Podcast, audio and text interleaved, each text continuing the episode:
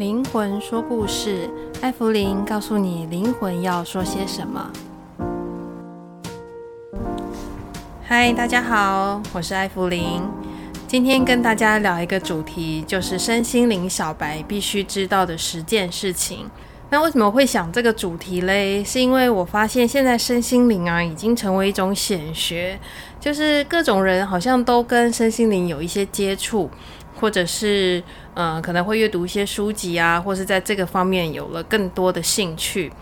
所以呢，我想说，针对这个刚接触身心灵的朋友们呢，提供我自己发现的实践必须要注意的事情，好，跟大家做一个分享。那常常有人问我说啊，就是成为这个身心灵老师，或者是当神明代言人，会不会比较好运，或者是就可以成为这个人生胜利组，就是生活会过得比较轻松？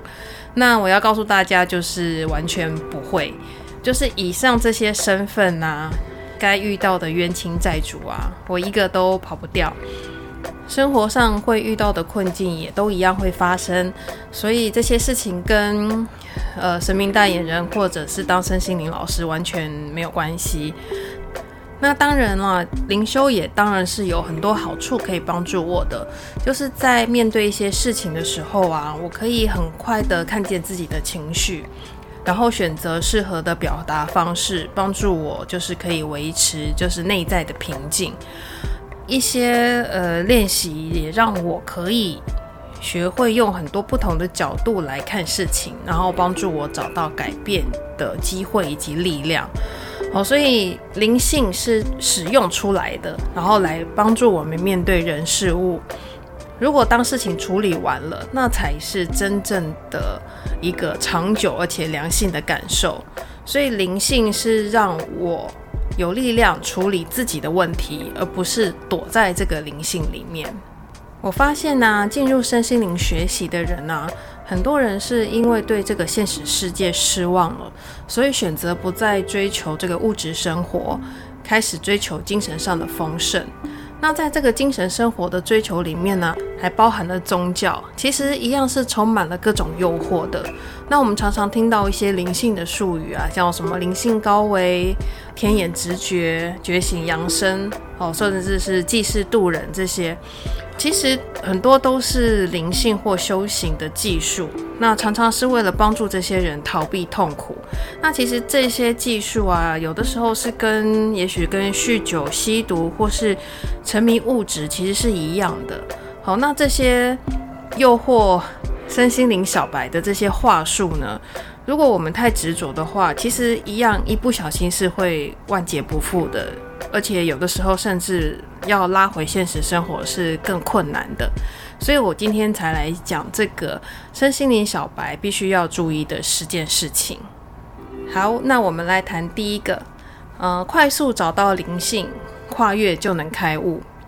我们常常听到一些行销的术语，就是马上拥有丰盛、爱与觉醒，然后最后加上一句早鸟优惠，不要错过。所以大家想一想，你们觉得丰盛、爱与觉醒是可以用钱来换来的吗？好，其实现在各种的技巧的课程是很多的，那很多是为了求快，所以便宜行事。在这个变异形式的做法里面呢，从最简单的做法就是舍弃黑暗面的自己，再来就是放弃身体的主导权，去体验灵性。有的甚至是服用起灵药，追求快速提高这个灵力的强度等等，好，都觉得这是一种穿越。所以，对于更细致的这个学习过程，或是建立这个修行当中的逻辑思维，甚至是欣赏人生风景的这个过程呢，觉得是浪费时间。所以，我要跟大家提醒的是，灵性修行是没有捷径的。灵修唯一的捷径，就是要放下有捷径的这种念头。所以在灵修当中，为求快速啊，有的时候反而适得其反，会花了更多的时间。我的建议就是一步一脚印的走，走在自己该有的道路，以及心灵成长正常的速度之下，那个才是真正可以学习到东西的过程。再来谈第二个。鼓吹开天眼，成为通灵体质。那我要说的是，通灵人还是人啊，所以通灵不是灵性，灵性也不需要通灵。那我要谈的是，首先呢，通灵它不是超能力吼，它不会因为通灵让你的生活会变得更好。所以为了想让自己变得更好而去通灵，呃，我要说那其实是没有用的，因为通灵啊，它也是在。看一个相，那这个相呢，就是灵界的相，是只有通灵人本人可以看到的相。如果当他太执着于看到灵界的这个相的话，它其实也是一种着相。那这个着相，它也就是一种贪念。然后很多人觉得通灵好像很美好，是一种神秘的体验，会让人觉得诶，好像自己很特殊，很有能量，或者是与众不同，甚至觉得会跟某种至高有一种结合的能量。但是现在通灵已经成为显学。只要是跟这个灵性或是宗教有接触的人，就开始声称自己是这个有通灵的能力。所以现在声称自己是通灵人呢，其实现在满街都是。所以当满街都是通灵人的时候，就是通灵也就不是稀奇的事情了。因为我向来就不喜欢把灵性的东西弄得很神秘，或者是大家搞不清楚，所以我就要把通灵这件事情呢，很明确的让大家了解，就是。通灵是非常个人主观的经验，跟自我的理性程度、觉察力、知识深度，甚至性格表现、身心的健康程度有百分之百的密切关系。那我以前有讲过，通灵基本上都是通自己的灵，就说，诶，这就是我的高灵哦。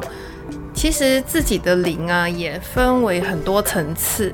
如果遇到了自己的负面能量的累世灵啊，过于执着的时候，一样是会让我们走歪的。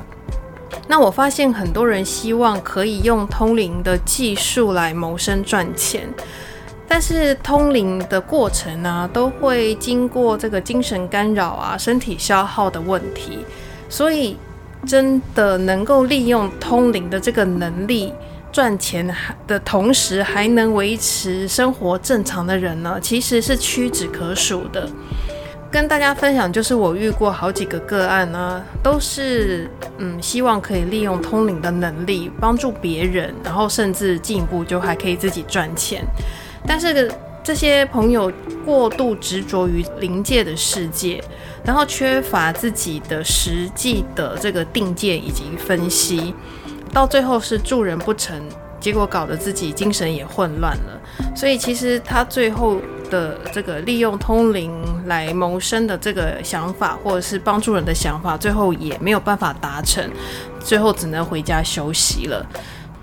所以想学通灵的技术的同时啊，首先要先能够认识自己，最重要的是能够度化自己所有的呃负面的能量。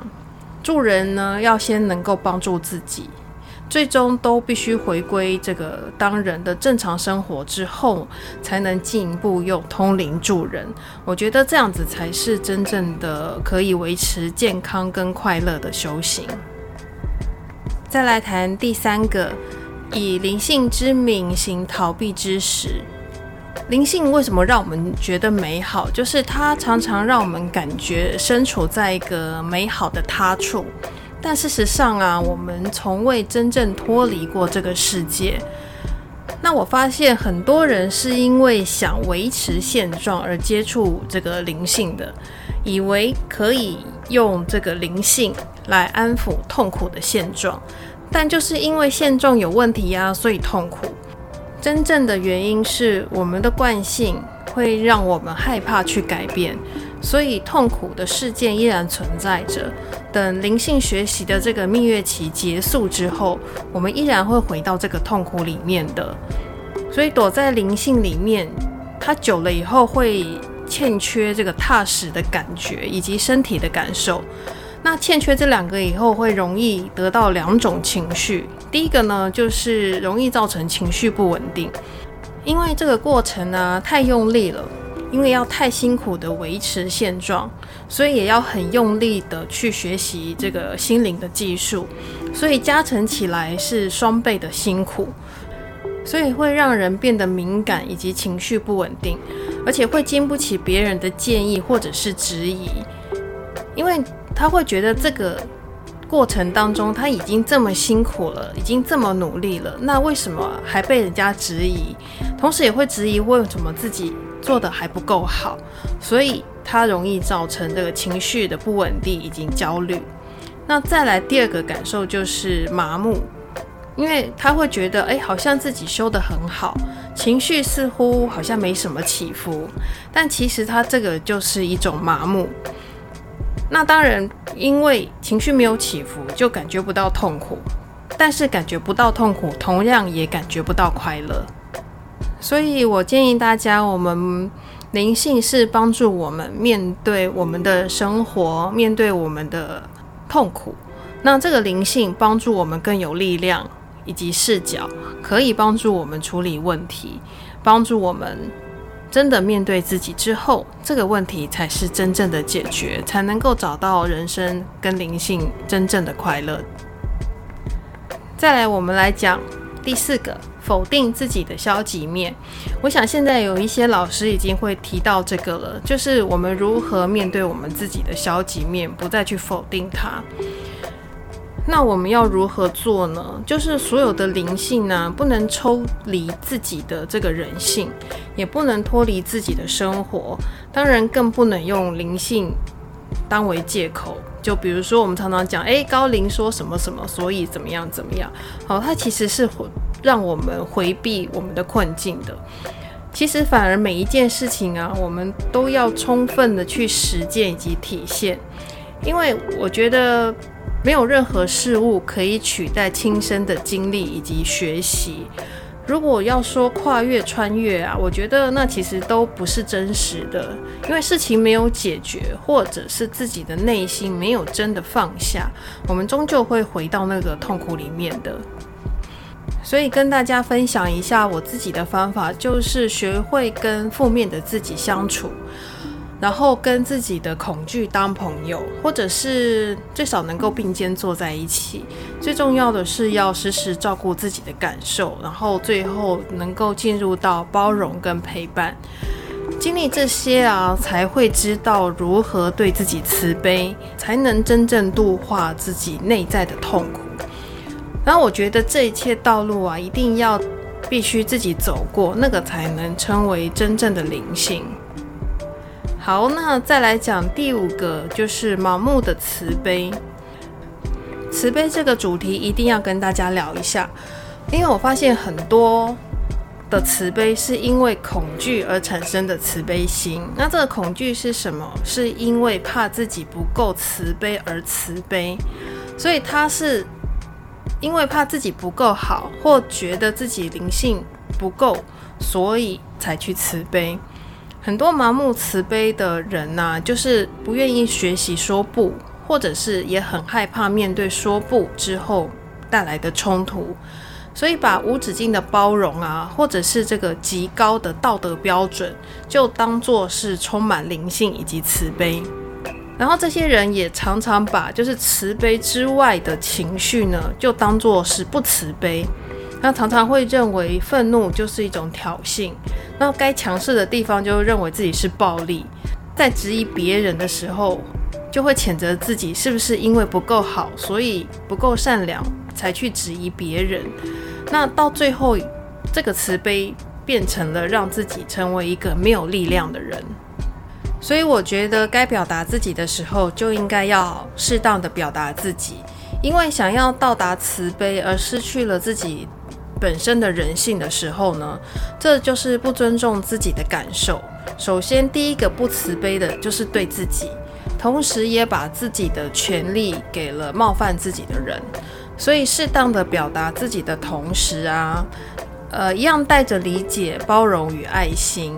我觉得这个才是真正的慈悲。谈完盲目的慈悲之后，我们再来谈第六个。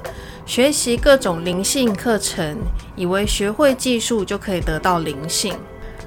其实心灵的智慧啊，永远都是要往内开始寻找的。所有的课程其实都是一种外求。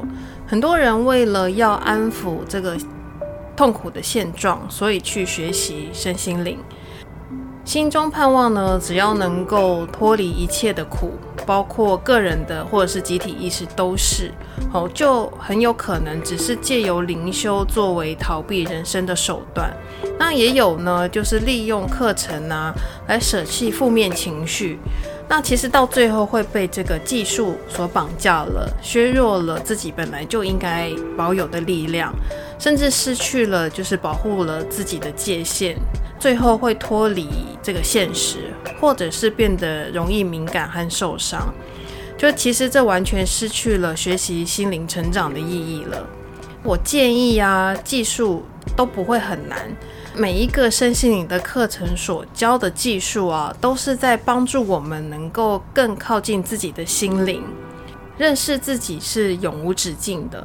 所以心灵的智慧是无限广大的。所以只要能够学会一个两个，是让你可以觉得舒服的、开心的，而且容易好操作的技术，然后专注内修，我相信就一定可以达到心灵成长的效果了。再来谈第七个，身体的主导权。身体的主导权，我其实常常在提醒大家，就是我们要去连接内在啊，并不等于就要放弃身体。我们可以放松，而不是放弃。所以我要提醒大家，若是任何一个课程或者是宗教，要你放弃身体的主导权，放弃身体的所有权的时候，那我们一定就要小心了，因为这个一定不是正派的学习方式。因为修行啊，最重要的是身体跟心灵能够合一，而不是放弃任何一个。因为身体跟心灵两者同等重要。那我们的灵魂必须要靠身体来体验，才能够真的学习。灵魂没有了身体，也无法完成这一生灵魂来这个世界所要做的使命了。所以，放弃身体的心灵呢，它不能算是心灵，而且放弃身体的修行呢，最后的结果就是走向精神混乱了。所以，再次提醒大家，我们的身体非常重要，我们一定要健健康康的，才能够好好的修行。再来谈第八个，当灵修的蜜月期不在的时候。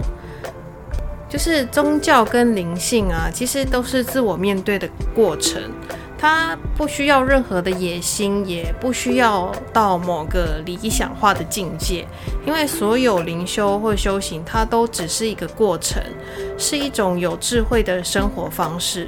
所以你不要期待灵修会像放烟火一样有火花，或者是有掌声，那它其实就是一个面对自己的这个。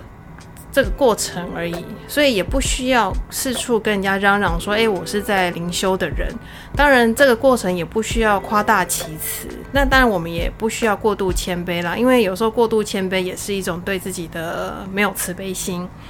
所以，心灵的成长修行啊，就是我们生活中的一部分。我觉得它就像喝水一样，它是轻松清淡，可以喝很久，而且是生命所需的。如果你把修行当作喝鸡尾酒一样，很甜很好喝，但是喝两杯就醉了。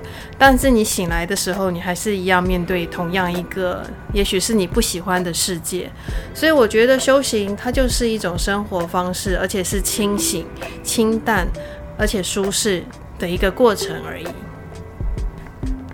再来讲第九个，选择老师的时候也是要很小心的哦。就是现在呀、啊，素食的心灵成长，这灵魂学的课程其实非常多，特别标榜这个能够快速拿到师资，然后就可以出来教学了。那我遇到就是连个案都没有接过，就来当老师了。其实这样是缺乏技术还有能力的验证。这样的老师呢，只是在贩卖没有实际经验验证过的效果和他的经验。那事小呢，则是要花更多的时间学习。那如果事大的话，则是会误人子弟，那害别人在灵性上就跌倒了。所以孟子说啊，尽信书不如无书。